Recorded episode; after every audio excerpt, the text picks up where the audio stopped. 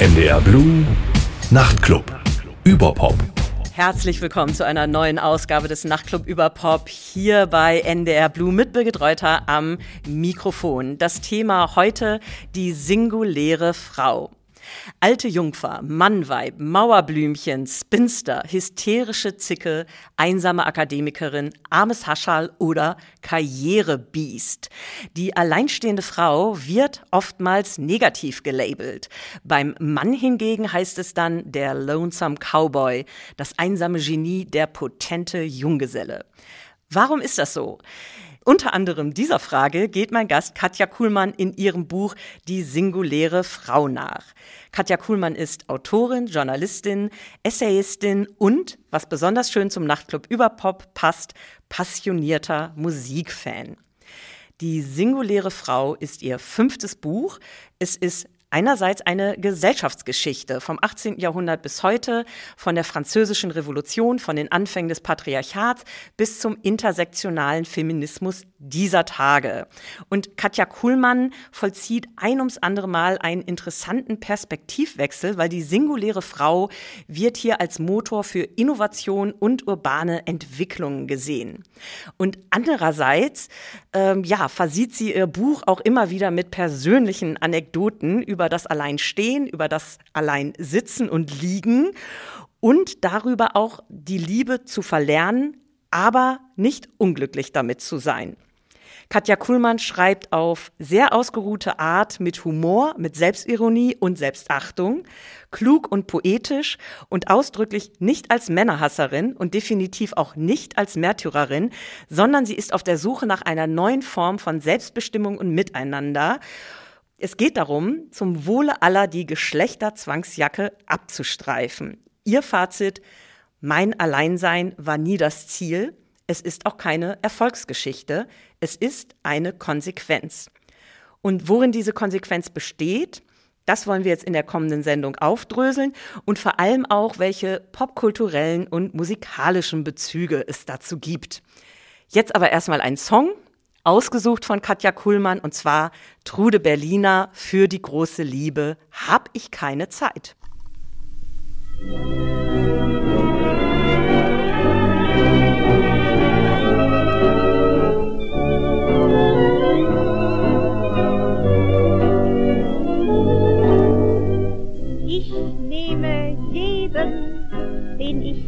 nehmen kann und lass mich auch von ihm küssen. Doch wenn er mir von der Liebe fängt an, lach ich und sage ihm dann, für die große Liebe hab ich keine Zeit wenn auch mein Herz dafür spricht. Denn die Liebe bringt außer Freude nur Leid, Tränen, die liegen mir nicht. Ich mich finde, bleib ich lieber frei, schöner als Liebe ist eine Liebelei. Für die große Liebe hab ich keine Zeit. Mein Herz ist nach längst nicht so weit.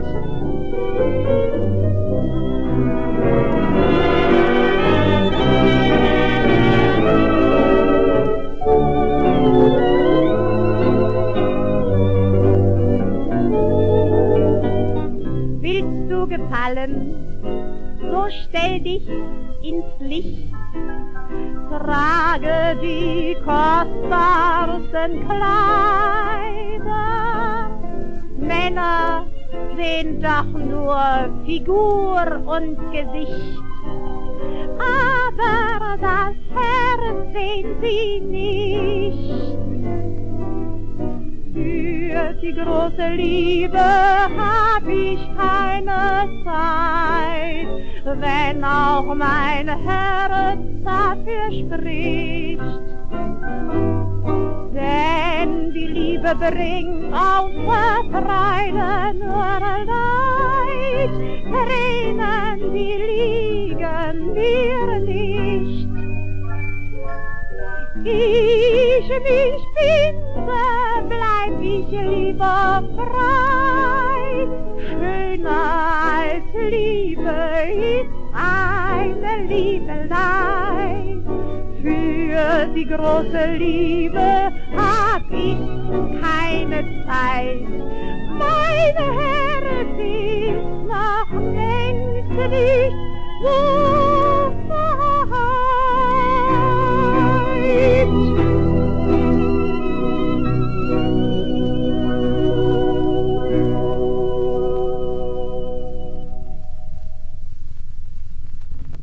Trude Berliner. Für die große Liebe habe ich keine Zeit. Hier beim Nachtclub über Pop mit Birgit Reuter am Mikrofon. Ausgesucht hat den Song mein heutiger Gast, die Autorin Katja Kuhlmann. Sie hat das Buch geschrieben, Die singuläre Frau. Und ich freue mich sehr darauf, mit ihr zu sprechen. Herzlich willkommen, Frau Kuhlmann. Hallo, ich freue mich auch über die Einladung und sogar sehr. Trude Berliner singt Tränen, die liegen mir nicht. Ehe ich mich binde, bleib ich lieber frei. Frau Kuhlmann, das ist ja eigentlich schon das Mantra der singulären Frau, oder?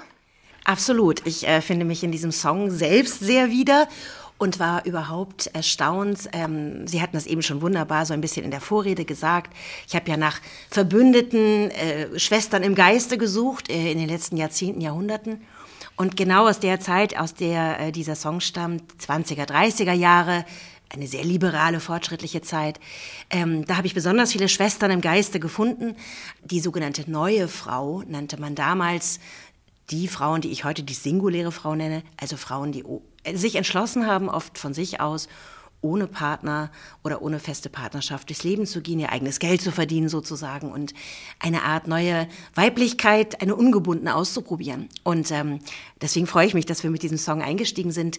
Ähm, Vieles wusste ich vorher noch gar nicht über diese 20er, 30er, diesen Unterstrom, wie Frauen sich da eben begriffen, die keinen Partner hatten, als neue Frauen. Und das war einer meiner größten Recherchegewinne für mich persönlich.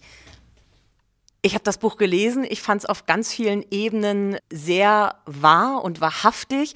Und gerade die Frauen, die Sie jetzt beschrieben haben aus den 20er, 30er Jahren, die sind ja auch in die Städte geströmt und haben da im Endeffekt auch ganz viel in Bewegung gebracht, oder? Absolut. Also ähm, meine ganze Suchbewegung ähm, hatte eigentlich damit zu tun, dass ich ähm, vor allen Dingen eigentlich diesen eigentlich heute gebräuchlichen Begriff der Singlefrau, an dem habe ich mich, ich lebe eben auch schon länger alleine, jetzt äh, über 15 Jahre ohne feste Partnerschaft und habe mich nie als Singlefrau bezeichnet. Äh, irgendwas störte mich daran immer und das hatte, glaube ich, damit zu tun, dass für mich im Kopf der Single-Begriff immer so mit ewiger Suche verbunden war, mit einer Single-Industrie, Single-Dating-Börsen und so weiter. Und eine Frage, die ich mir im Buch auch wörtlich stelle, ist, was, wenn man nicht suchte, sondern bloß lebte? Und da habe ich eben geguckt, wie viele verschiedene Formen von weiblichem Alleinleben es über die Moderne, also über die letzten 200 Jahre sich entwickelt haben. Und vor ungefähr jetzt tatsächlich eben genau 100 Jahren, in den 1920ern, zwischen den Weltkriegen. Also es war auch keine unbelastete Zeit, aber eine Zeit, in der so ähnlich wie wir jetzt in den letzten 20 Jahren das Internet, huch, alles hat, die Welt wird neu. So ähnlich, äh, glaube ich, äh, kann man ja sagen, waren die 20er Jahre. Viele neue Büromaschinen entstanden, zum Beispiel Schreibmaschinen, Holoritmaschinen, Vorläufer von Computern und damit auch neue Arbeitsplätze für Frauen in Büros und eine ganze Klasse von Frauen, die eben massenhaft in die Städte gezogen sind. Die heutigen Städte, wie wir sie kennen, und wenn wir so, ob Barcelona, London äh, oder vielleicht, wenn Frieden ist, auch mal wieder nach Kiew fahren ähm, und eine Städtetour machen. Was gefällt einem da? Da ist was los, viele kulturelle Angebote, Lokale, in die man ausgehen kann.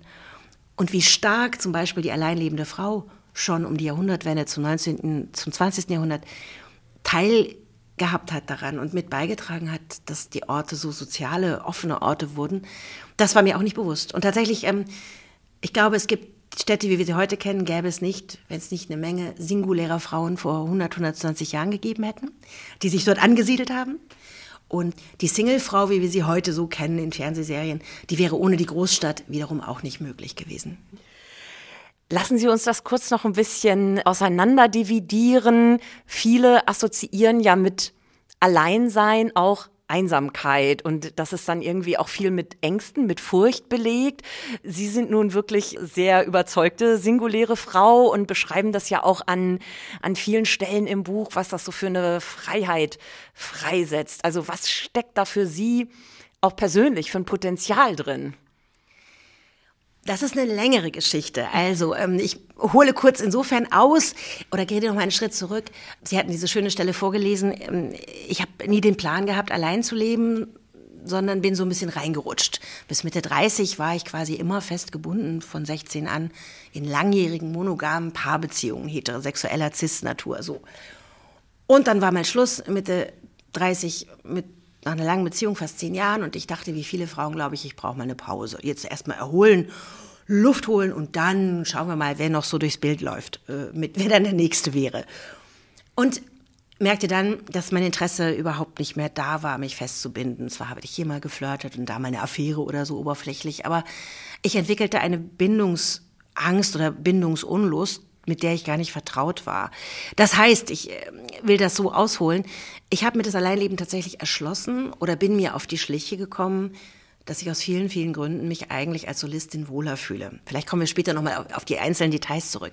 Das ist mir aber ganz wichtig, so gleich vorweg zu sagen, weil ich ähm, kein Rezept oder kein Ratgeber schreiben wollte und auch nie behaupte, dass es das bessere Leben oder dass es das feministisch korrektere Leben ist. Es ist eine Möglichkeit von vielen Frauenleben. Und ich bin inzwischen sehr, sehr glücklich darin, ähm, mit Höhen und Tiefen über 15 Jahre. Dazu sage ich immer, ich kenne eben auch aus Langzeitbeziehungen Ups und Downs, äh, Jahre oder Monate, wo man den anderen echt nicht sehen kann und schon heimlich überlegt, soll ich Schluss machen, ist es das noch? Und dann kommt man wieder zusammen. Und so ähnlich ist es mit dem Alleinsein auch. Es, äh, manchmal habe ich es auch über. Aber generell fühle ich mich äh, über die lange Strecke wirklich sehr wohl damit. Und was gefällt mir daran? Ich habe eine andere Art eben von nicht einsam sein entdeckt, ganz im Gegenteil.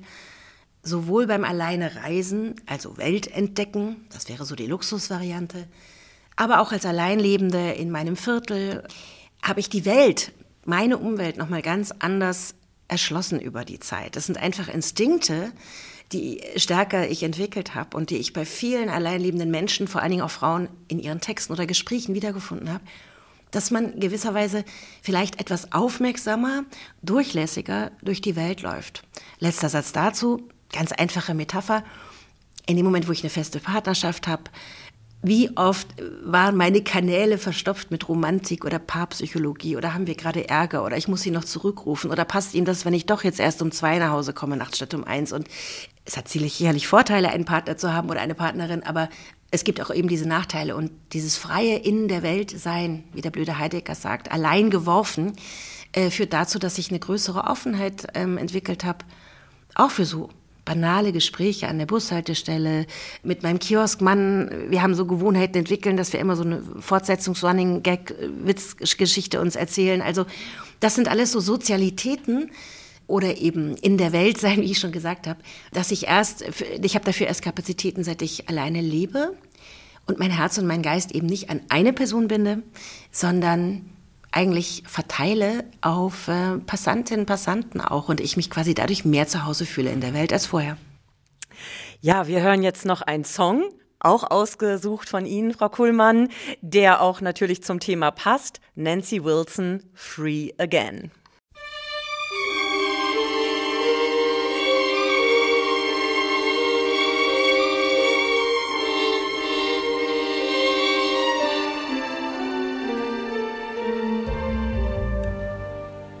Free again, back to being free again, back to being me again, with all my precious freedom, my precious, precious freedom.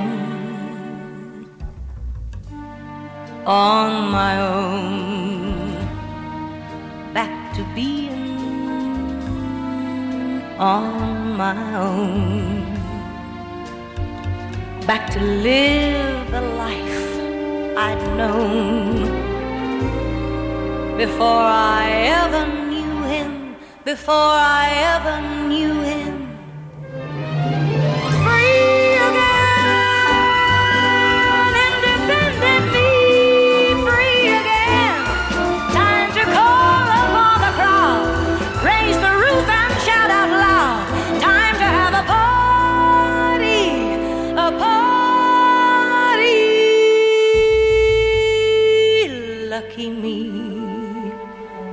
Take a look at lucky me.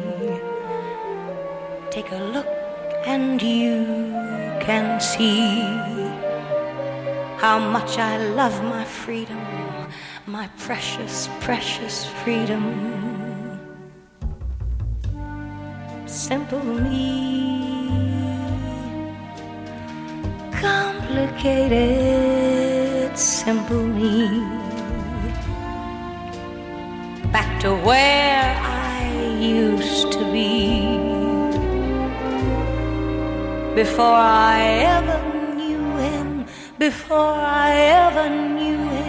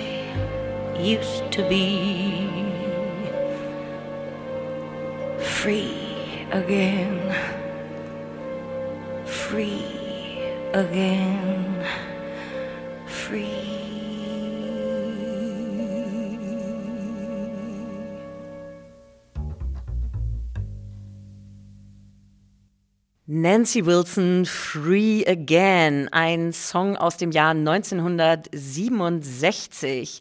Back to being me again with all my precious freedom, my precious, precious freedom on my own, back to being on my own, back to live the life I'd known before I ever knew him. Und dann heißt es später noch Time to have a Party. Katja Kuhlmann zu Gast hier beim Nachtclub Überpop. Warum haben Sie diesen Song ausgesucht? Ein bisschen, also er ist ja aus den 60ern, wie Sie schon sagten. Ich bin ein großer Soul-Fan, natürlich äh, tatsächlich Northern Soul, eher ein bisschen tanzbarer. Äh, Nancy Wilson hat so ein bisschen auch so Jazz-Singer-Songwriter-Qualitäten.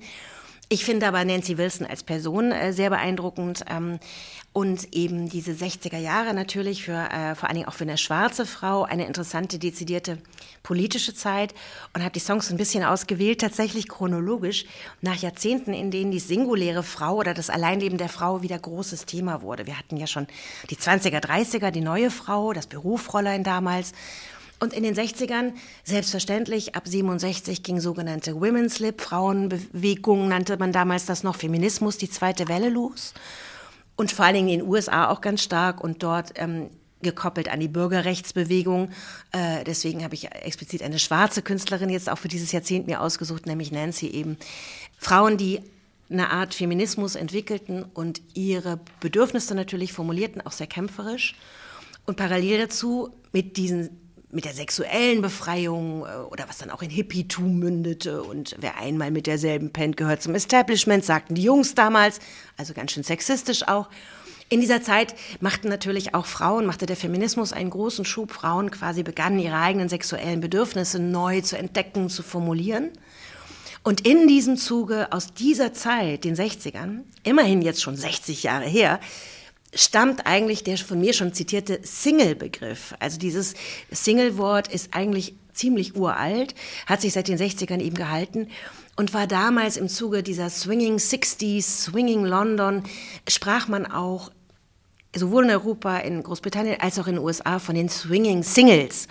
Und das waren Männer wie Frauen und ähm, aber das war eben gekoppelt, eben dieses Swinging, ein bisschen wie der Swinger Club heute. Das hatte ganz viel mit Jugendlichkeit, Sexiness und Promiskuität zu tun. Mal hierhin flattern, mal dahin. Also dieses äh, die eigentlich popkulturelle Sexleben so ein bisschen. Äh, gegen das überhaupt nichts einzuwenden ist. Ich bin da auch gar nicht übermoralisch oder so. Und es war auf jeden Fall auch für das Selbstbewusstsein von alleinlebenden Frauen in Großstädten, vor allem jüngeren, ein ganz, ganz wichtiger Schub.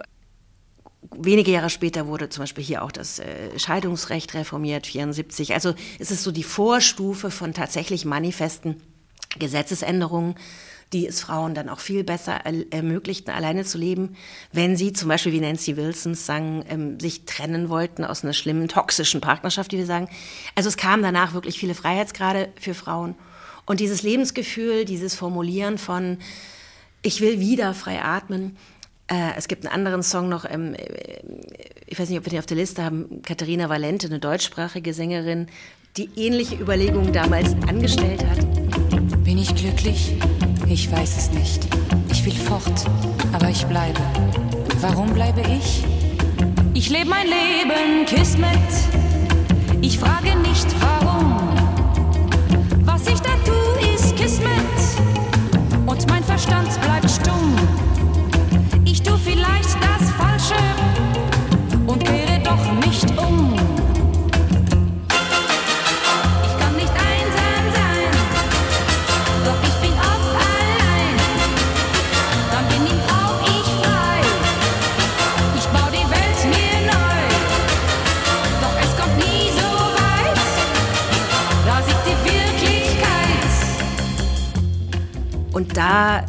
Die singuläre Frau einmal eine Phase, so eine Handvoll Jahre, wo sie fast so eine Art, wir sagen heute Role Model oder Vorbild war, weil sie diejenige war, die keinen patriarchalen Gatten zu Hause hatte. Also oft ist tatsächlich die alleinlebende Frau, Sie haben es am Anfang schön vorgelesen, negativ betrachtet worden oder bemitleidet worden, als eine, die keinen abbekommen hat. Aber ich habe immer auch versucht, positiv die Geschichte zu erzählen und immer so diese leuchtenden kleinen Fitzel in der Geschichte, immer diese paar Jahrzehnte, wo sie mal aufscheinen durfte, als eigentlich freie Person, lebenslustiges äh, Vorbild. Ich fand das auch sehr interessant in dem Buch, weil Sie hatten das ja gerade schon angesprochen, dass das Scheidungsrecht dann reformiert worden ist. Und im Endeffekt war ja die verheiratete Frau dann die bevormundete Frau und die Singlefrau hatte eben diese Auflagen nicht, dass sie den Mann um Erlaubnis fragen musste. Und ich finde es auch interessant in dem Buch, diese Kombination aus persönlichen Anekdoten, aber eben auch Statistik. Und es gibt da Studienergebnisse in dem Buch von einem britischen Verhaltenspsychologen, Paul Dolan, der dann eben festgestellt hat, dass Ehefrauen rund um den Globus tendenziell früher sterben als Frauen ohne Mann. Da frage ich mich natürlich, dieses Bild von der Paarbeziehung als erstrebenswerte Lebensform, wieso hält sich das so hartnäckig? Also Sie haben ja auch wunderbare Anekdoten in dem Buch, Partygespräche, wie lang bist du denn schon Single und so unter dem Motto, wann wird's denn mal endlich was?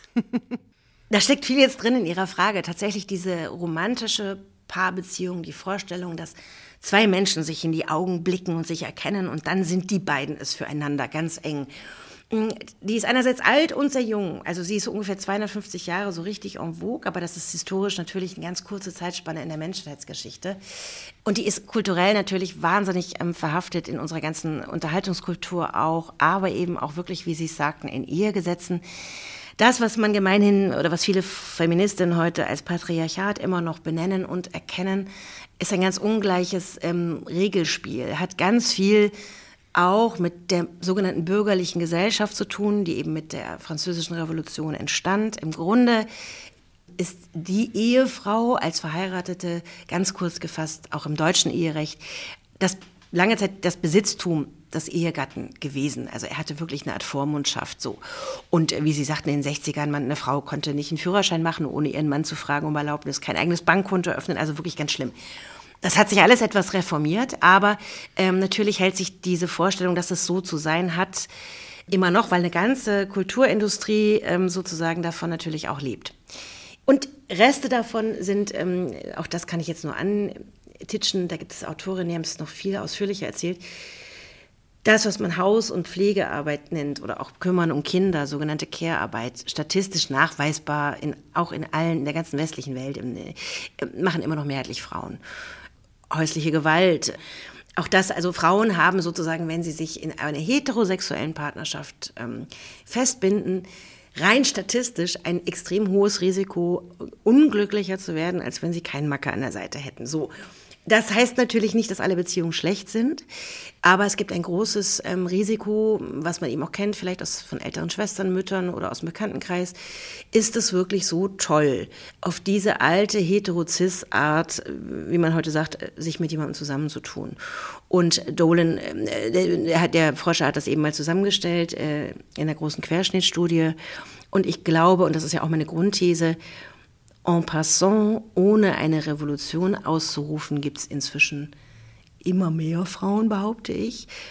Sowohl ganz junge, feministisch hardcore gebildete Twitter-Hashtag-Feministinnen, als auch ältere Frauen, also damit meine ich mich und ältere, ich bin jetzt etwa 50, die auf einmal anfangen, glaube ich, dieses Partnerschaftsmodell zu überdenken und nach Alternativen zu suchen. Das fängt an, manche Autorinnen gibt es auch, Autorinnen, die schreiben über offene Liebe, Partnerschaften, Schäder Kurt und andere.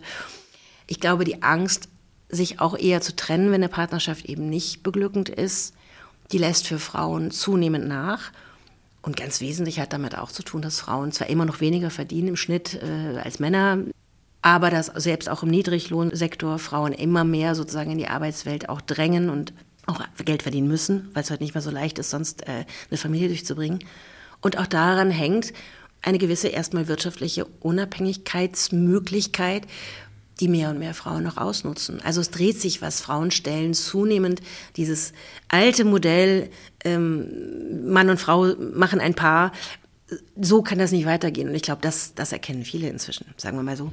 Aber ich habe auch das Gefühl, die Umbruchssituation ist absolut präsent. Also es gibt dieses eine schöne Zitat, da haben sie eine Frau in Detroit, eine alleinerziehende Mutter interviewt und die sagt über ihre Partner oder über einen Partner, den sie hat, äh, es gibt diese Eifersucht auf den Kassenautomaten. Das heißt, wenn die Frau wirtschaftlich erfolgreich wird, wenn sie finanziell unabhängiger ist, ist sie direkt sowas wie ein rotes Tuch und provoziert ungemein. Ich meine, Sie haben das schön beschrieben, das eine ist nicht besser als das andere, äh, leben und leben lassen, aber warum provoziert die singuläre Frau in der Gesellschaft nach wie vor so stark?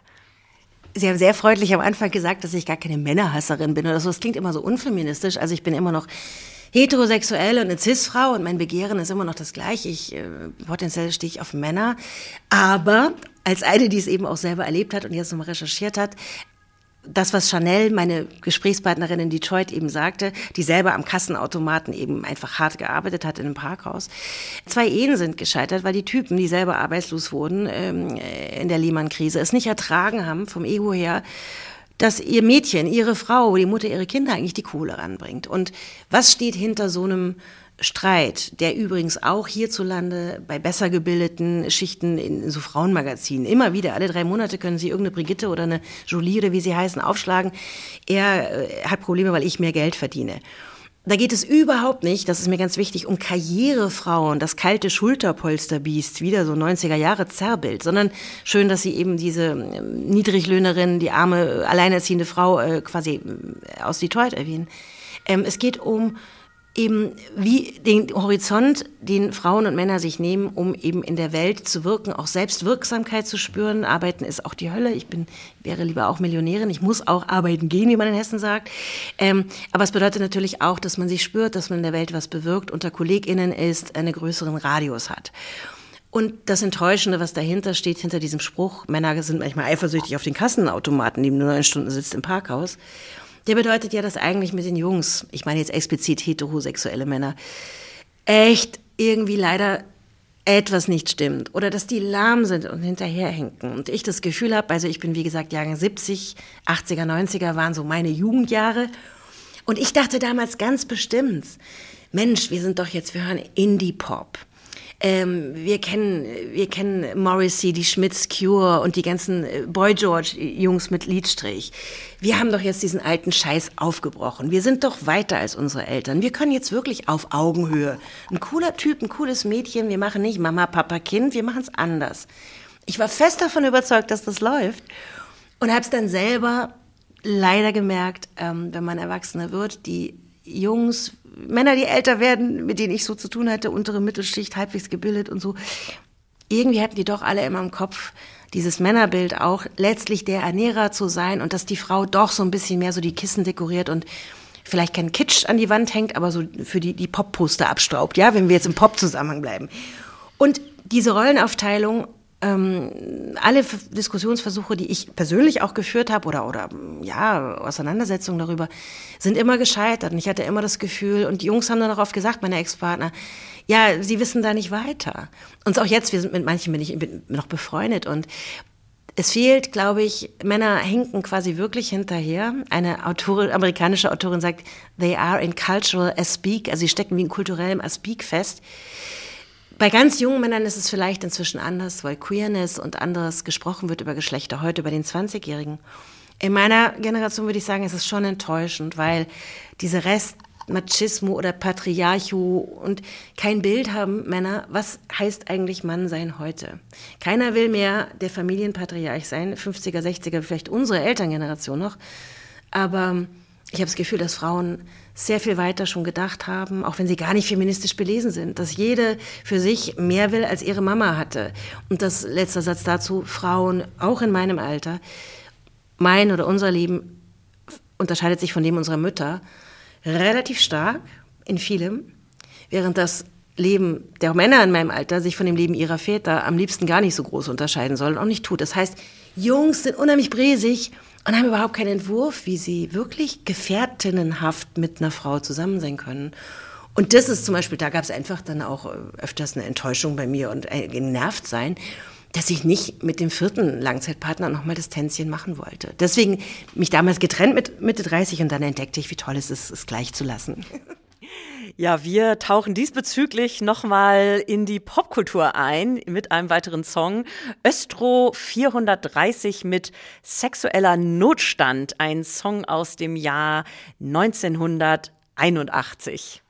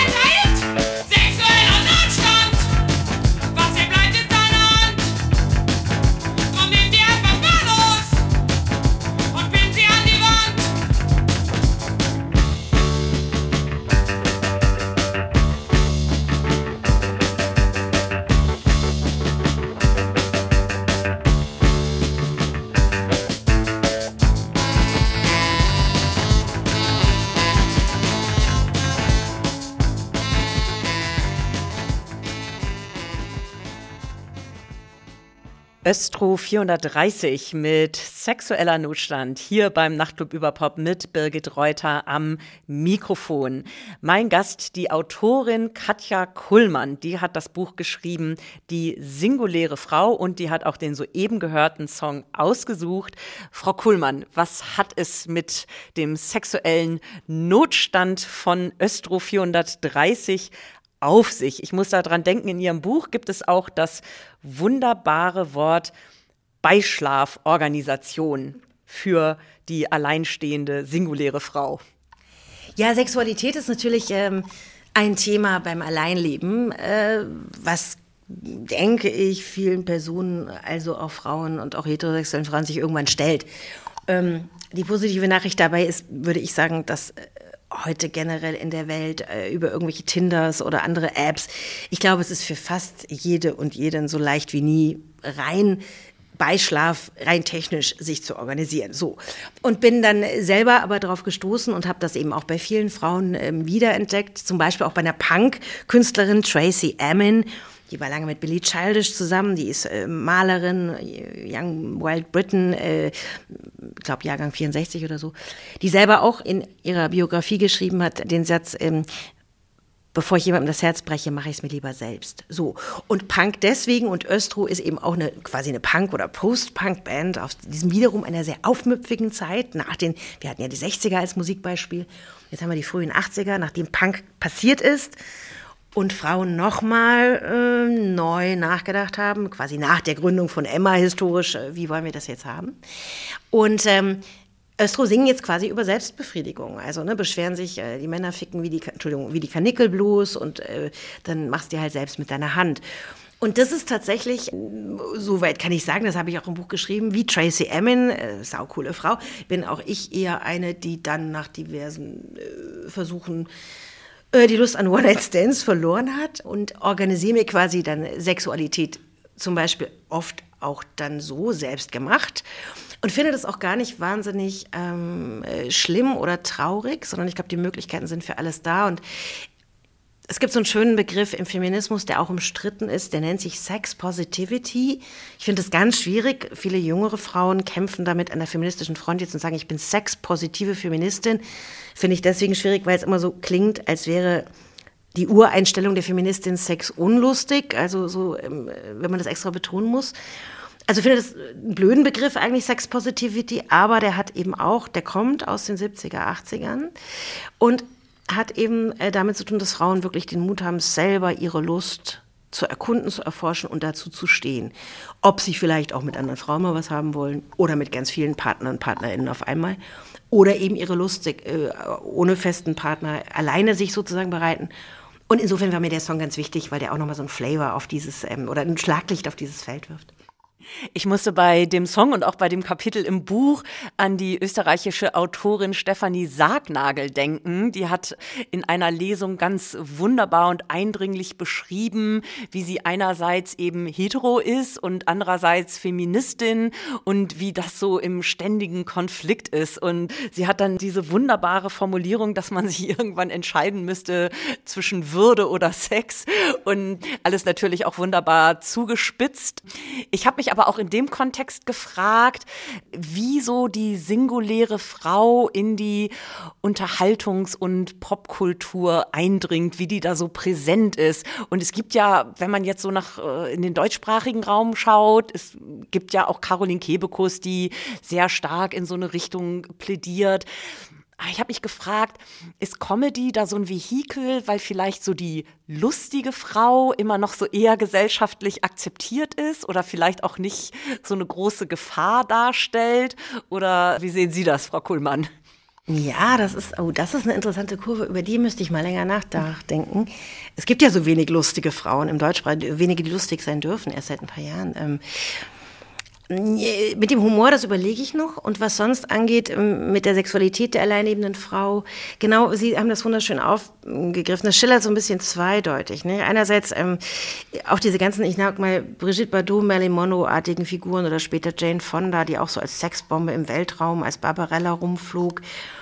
Das schillerte immer zwischen autonom, die nimmt sich, was sie will. Es gibt ja auch so ein Mantra in so Frauenzeitschriften oder in Sex in the City in der Serie war das wie so ein Running Gag vor 25 Jahren lief, die ja mit der Carrie Bradshaw, die jetzt gerade wieder auf dem Bildschirm geflackert ist. Ähm, Frauen können sich Sex nehmen wie ein Mann. Ich begrüße da, ich glaube ja, das können sie. Ich begrüße das aus feministischen, aus sonstigen Gründen oder falls ich mal wieder auf den Trip komme, extrem. Das ist möglich und Gleichsam ist diese Frau, die es irgendwie innerlich, die es ja eigentlich heimlich doch immer braucht, in Anführungszeichen aus Männersicht. Das wilde Biest, die femme fatale. Ähm, das ist natürlich auch dann eine sexistische, ein Zerrbild, wiederum ein heimliches Wunschbild, glaube ich, dann wiederum von vielen Heteromännern, äh, die die immer willig ist, so die Nymphomanen. Also auch das äh, hat oft relativ wenig zu tun, glaube ich, mit einer wahrscheinlich na gut, jetzt, ich bin keine Statistikerin, ich äh, gucke nicht in die Schlafzimmer. Wahrscheinlich haben die meisten Menschen, egal wie sie sich bezeichnen, wie sie ihre Sexualität bezeichnen, viel weniger Sex, als wir alle immer denken. so. Und wahrscheinlich ist es viel unspektakulärer, vor allen Dingen auch in langen Cis-Hetero-Partnerschaften, darf ich sagen. Soweit ich weiß, ist da nach drei, vier Jahren auch, wird das alles etwas ruhiger. Und ähm, im Grunde plädiere ich für einen unspektakuläreren Blick auf eine wahrscheinlich gar nicht so wahnsinnig immer äh, aufregende Sexualität äh, mit abenteuerlicheren Phasen oder ohne auch von alleinlebenden Menschen. Äh, es, man muss die nicht bemitleiden. Wie gesagt, es gibt viele Möglichkeiten. Ich glaube, in Langzeitpartnerschaften ist wahrscheinlich die Orgasmusrate vielleicht niedriger, als wenn man als Single sich das anders organisiert. Und es geht auch niemandem was an und es ist auf keinen Fall defizitär, sondern Genau. Äh, und, und dass Frauen immer sozusagen mit der Sexualität, dass es da Vermutungen gibt und dass sie auch bewertet werden, ob sie denn geil aussehen. Also Lookismus, Sexismus, das ist alles wahnsinnig eng verwandt. Wäre wahrscheinlich ein eigenes Buch. Bei mir ist es wirklich nur ein Kapitel und ich, genau, ich, dieses Frauen können sich Sex nehmen wie ein Mann, ja, ist zu begrüßen.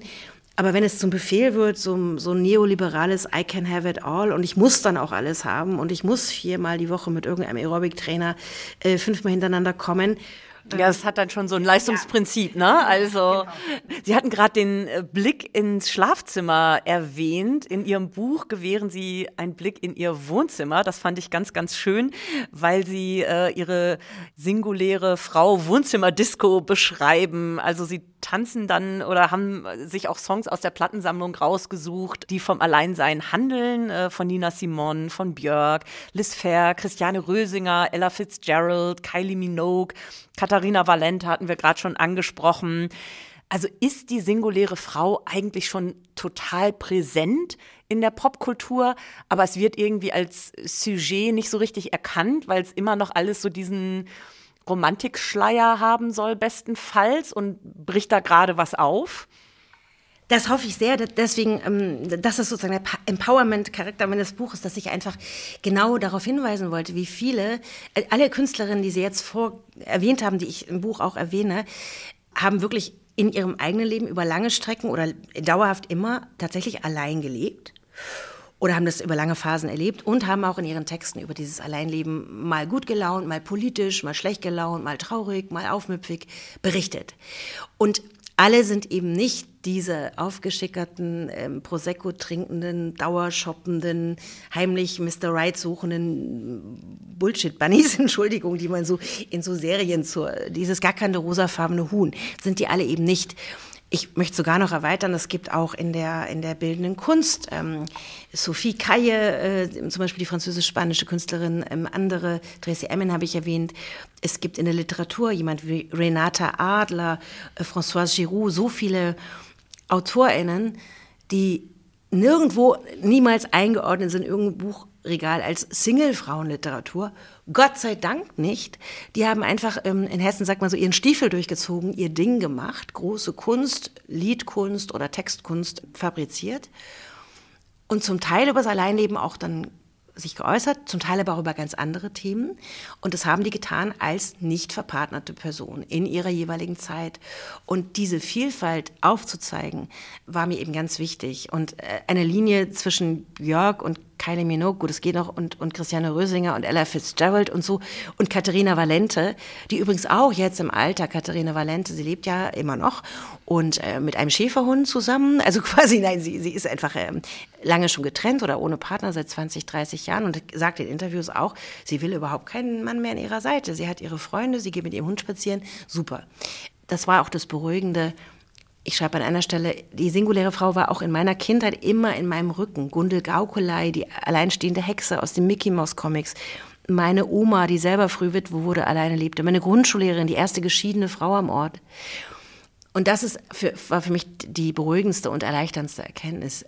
Es gab immer alleinlebende Frauen und die waren immer Teil auch der Gesellschaft, wurden oft ähm, blöd besprochen in der, in der Verwandtschaft, aber haben eigentlich ihr Ding immer relativ gut durchgezogen, auf allen Einkommens- und Kunstniveaus und Erfolgsniveaus oder auch unerfolgreich.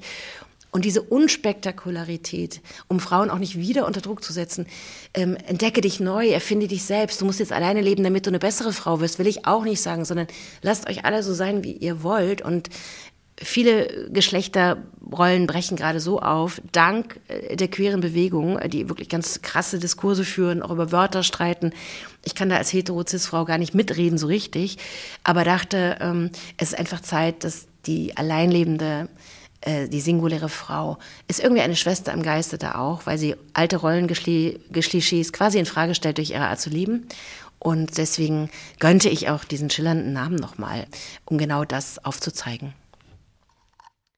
Wir hören jetzt einen Song von einer Band, die definitiv auch Rollenklischees in Frage stellt. Le Tigre mit My Metrocard.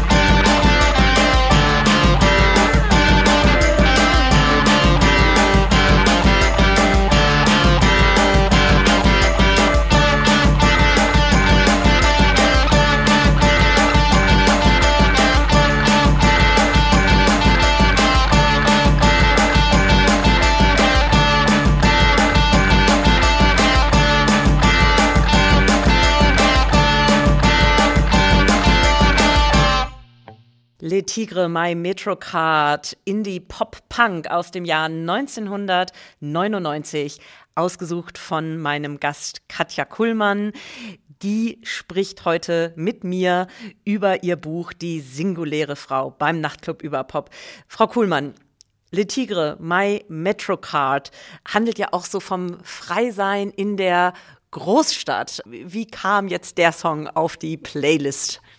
Der musste drauf. Und dann, erstens bin ich Fan. Ich war auch neulich äh, beim Bikini Revival, äh, Kill Revival Konzert. Bikini Kill, die vor Gruppe, Vorband von Le Tigre sozusagen, Kathleen Hanna. Na, und es ist natürlich die, die Riot Girl-Bewegung der 90er. Ähm, ich versuchte mich jetzt mit der Musikauswahl so ein bisschen an diesen Schüben, ja, Schubjahrzehnten entlang zu hangeln. Ist natürlich ein, ein weiterer Aufbruch. Ich selber bin quasi so in dieser Tigre-Zeit auch zur erwachsenen jungen Frau geworden, also 1990 eben dann so 20 gewesen. Und dann, äh, die 90er waren eine wichtige Zeit, in der ich eben auch im Ausland mich öfters mal rumtrieb, auch mal alleine länger oder in London. Das ist die persönliche, der Connex dazu. Und ja, wie Sie sagten, my, my, die Betonung Metrocard, also aber zweimal wird gesagt meine, meine. Das äh, habe ich jetzt einfach mal gelesen als Chiffre für Autonomie, herumkommen, sich Welt erschließen, quer durch die Riesenstadt fahren, wohin man will. Metrocard heißt ja auch vielleicht, es gibt Nachtbusse, also Tag und Nacht. Man kann Dinge erschließen. Und gleichzeitig ist es so low budget. Es ist einfach nur eine U-Bahn-Karte. Also wenn man sich vieles nicht leisten kann, dieses, es ist kein Auto, es ist not the aeroplane, es ist nicht äh, das Interrail-Ticket, es ist nur diese kleine Metrocard, aber sie gehört mir, mir, mir und also so übersetze ich das für mich. So ist es mein Gebet, dieses Lied. Und äh, wenn mir die Decke auf den Kopf fällt, ich kann raus und einfach gucken, was los ist. So. Und das empfinde ich als äh, eine ganz gesunde Lebenshaltung generell und für junge Menschen sowieso und für junge Frauen äh, auch. Und ist ein bisschen ein Kontrabild auch zu dem, ne? Frauen müssen Angst haben, wenn sie alleine nachts unterwegs sind im Dunkeln ist natürlich gefährlicher, also Vergewaltigung und so weiter. Aber es ist, das überzubetonen und Frauen Angst einzureden, ist natürlich auch ein wunderbares Herrschaftsinstrument, um Frauen klein zu halten, nicht wahr? Und deswegen hat das was sehr Emanzipatorisches für mich. Meine U-Bahn-Karte. Wir machen jetzt einen kleinen Sprung ins Jahr 2021. Sie hatten ja schon gesagt, dass im Endeffekt so dieses Phänomen der singulären Frau oder vielleicht auch das Bedürfnis danach, allein zu leben als Frau, sich im Endeffekt durch alle Generationen zieht. Und wir haben jetzt hier noch eine ganz, ganz junge äh, Künstlerin, Lady LeSure. Da haben Sie den Song ausgesucht, Time to 665075. Ja, genau. Time to 665075. Was hat es mit der Nummer auf sich? Das ist eine sogenannte Grime-Künstlerin aus London. Ich ähm, habe selber ja mal in London gewohnt, als ich um die 20 war, ein Dreivierteljahr. Äh, sie spricht sich äh, Lady Lee Sher aus, glaube ich. Ähm, die hat eigentlich gar kein richtig großes Label. Das ist eine sehr junge Frau, auch eine junge schwarze Künstlerin, die eben sehr streetnah diesen, diesen Straßengrime macht und so eigene Videos so ohne großes Label bei YouTube veröffentlicht. Und ähm, ich finde ganz interessant eben auch, was sich bei den jüngeren Schwestern äh, so tut, immer, auch musikalisch. Ich stehe auf Grime, auf diese Musik. Das ist jetzt ein bisschen R&B, klassischer der Song.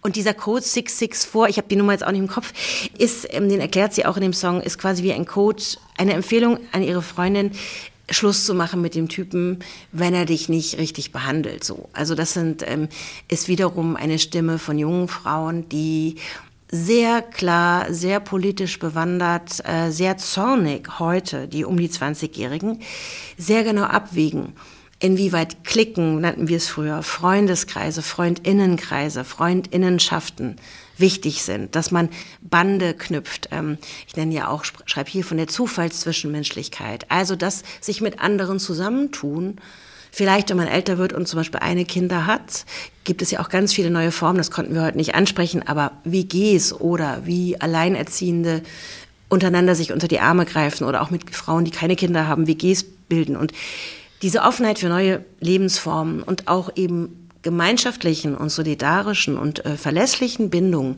die entwickeln, glaube ich, die jetzt 20, Anfang 20-Jährigen viel kreativer als noch meine Generation. Und Lady ähm, Lisha, ich weiß jetzt gar nicht, wie sie jetzt persönlich ihr Privatleben äh, organisiert hat, aber singt in dem Song relativ klassisch. Die eine Freundin sagt der anderen, ey, mach lieber Schluss mit deinem Macker und ich erkläre dir mal, wie das geht. Ich weiß, es ist schwierig, aber du musst dich trennen. Wenn er dich scheiße behandelt, dann musst du halt gehen. Und das ist so eine Art feministischer Ratgebersong. Ähm, mach dir keine Sorgen, wir sind auch noch da.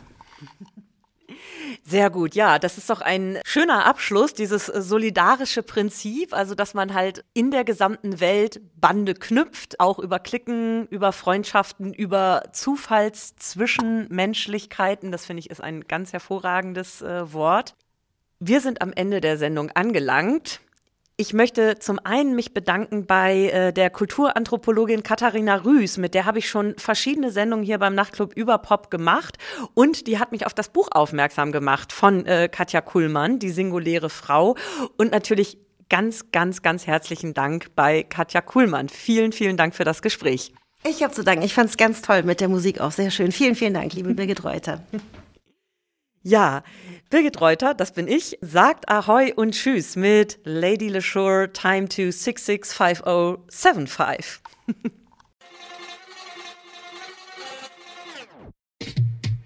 Time to 65075.